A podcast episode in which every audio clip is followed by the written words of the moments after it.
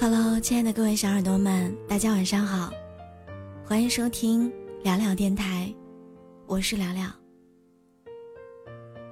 在长篇小说《无声告白》当中，有一句话是这样说的：“我们终此一生，就是要摆脱他人的期待，找到真正的自己。”这句话说起来容易，做起来真的很难。比如，我们每一个人都想做一个情商高、圆滑的人。受别人欢迎，为他人考虑，笑着让每一个人都很满意。可当我们成为了这样的人之后，却发现自己一点都不开心。本来已经很累了，朋友无聊叫你出去玩，你为了让他开心，还是去了。本来工作已经很忙了，同事有问题解决不了，你还是把他揽了过来。你活的就像一个小太阳，温暖的对待身边的所有人，总是站在他人的角度上考虑问题。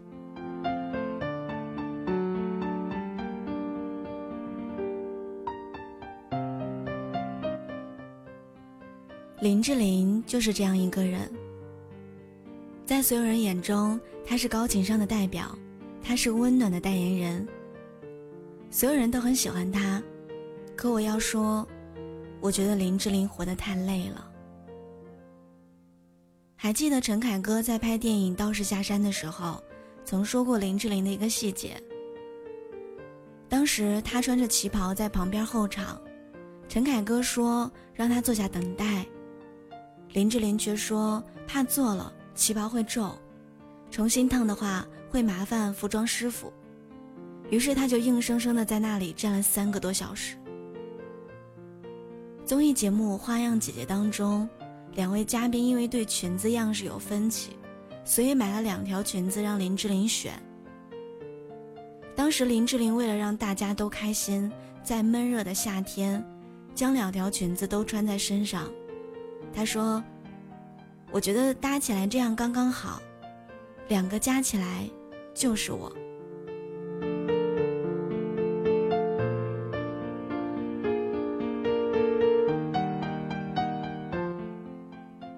这样的例子还有很多。林志玲的高情商是一种刻在骨子里的教养，但是有时候我觉得，真的有点心疼她。温暖过头了，自己也会很累的吧。多次跟林志玲搭档过的蔡康永说过，他从来没有见过林志玲说别人坏话，也从来不发脾气，哪怕是他循循善诱，也都没有用。当别人都感叹林志玲的高情商的时候，蔡康永却说：“林志玲再多分给自己一点心力，那才是他心中的高情商。”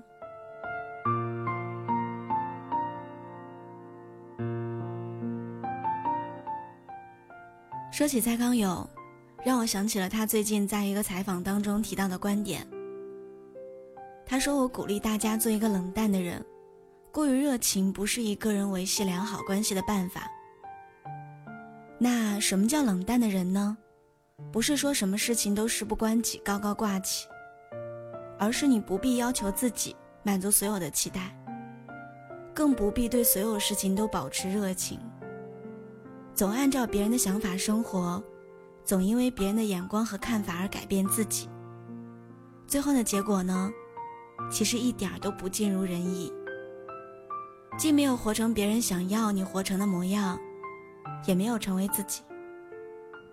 总把别人的事情当做自己的事，总想着为别人的情绪负责。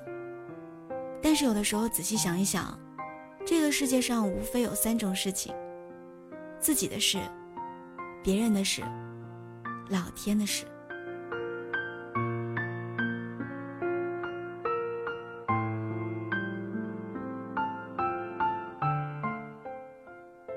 不要被“温暖”这两个字绑架，不要总觉得如果拒绝了对方，对方会很伤心。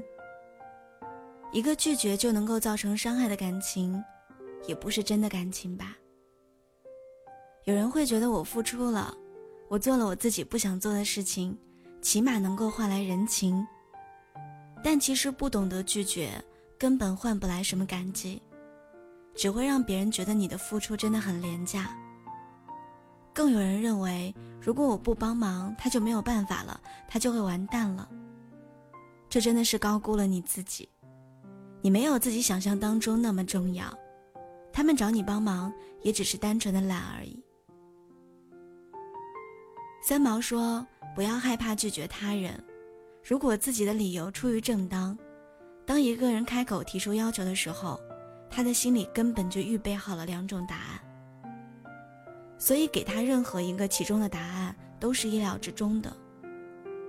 做一个温暖的人固然很好，可是如果我们温暖别人的同时，也在消耗自己，那么又何必强求自己假装呢？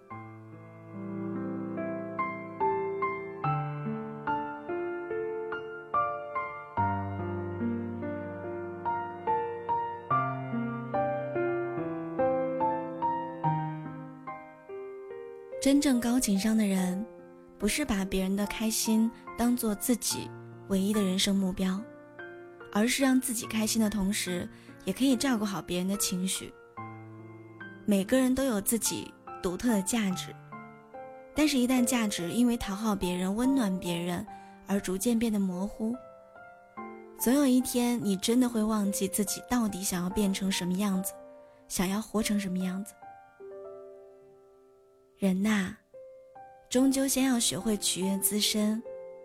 你可以让别人舒服，但是请你也别让为难自己。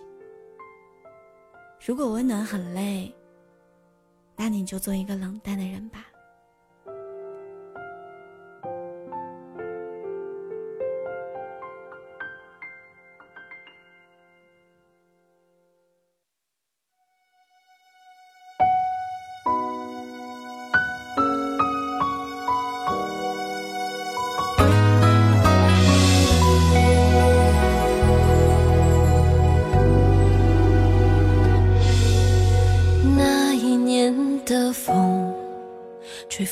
着你额头，青春像一个沙漏，我们淡淡的哀愁。时间的诅咒，它是幕后推手，天真向往以后，却各自泪流。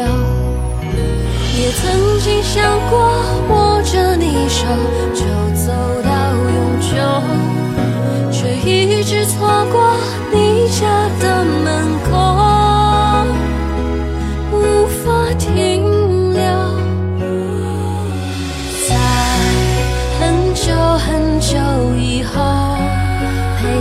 自己故地重游，那些温柔还一直收藏在我。胸口，在很久很久以后，回忆像歌门尽头，停下来陪着你走。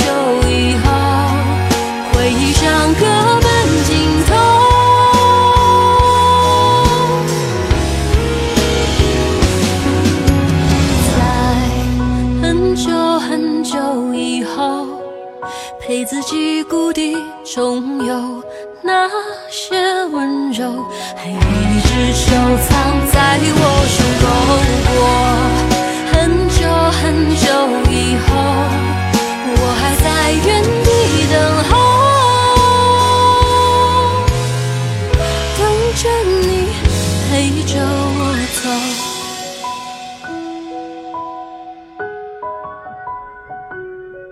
陪着你一直到最。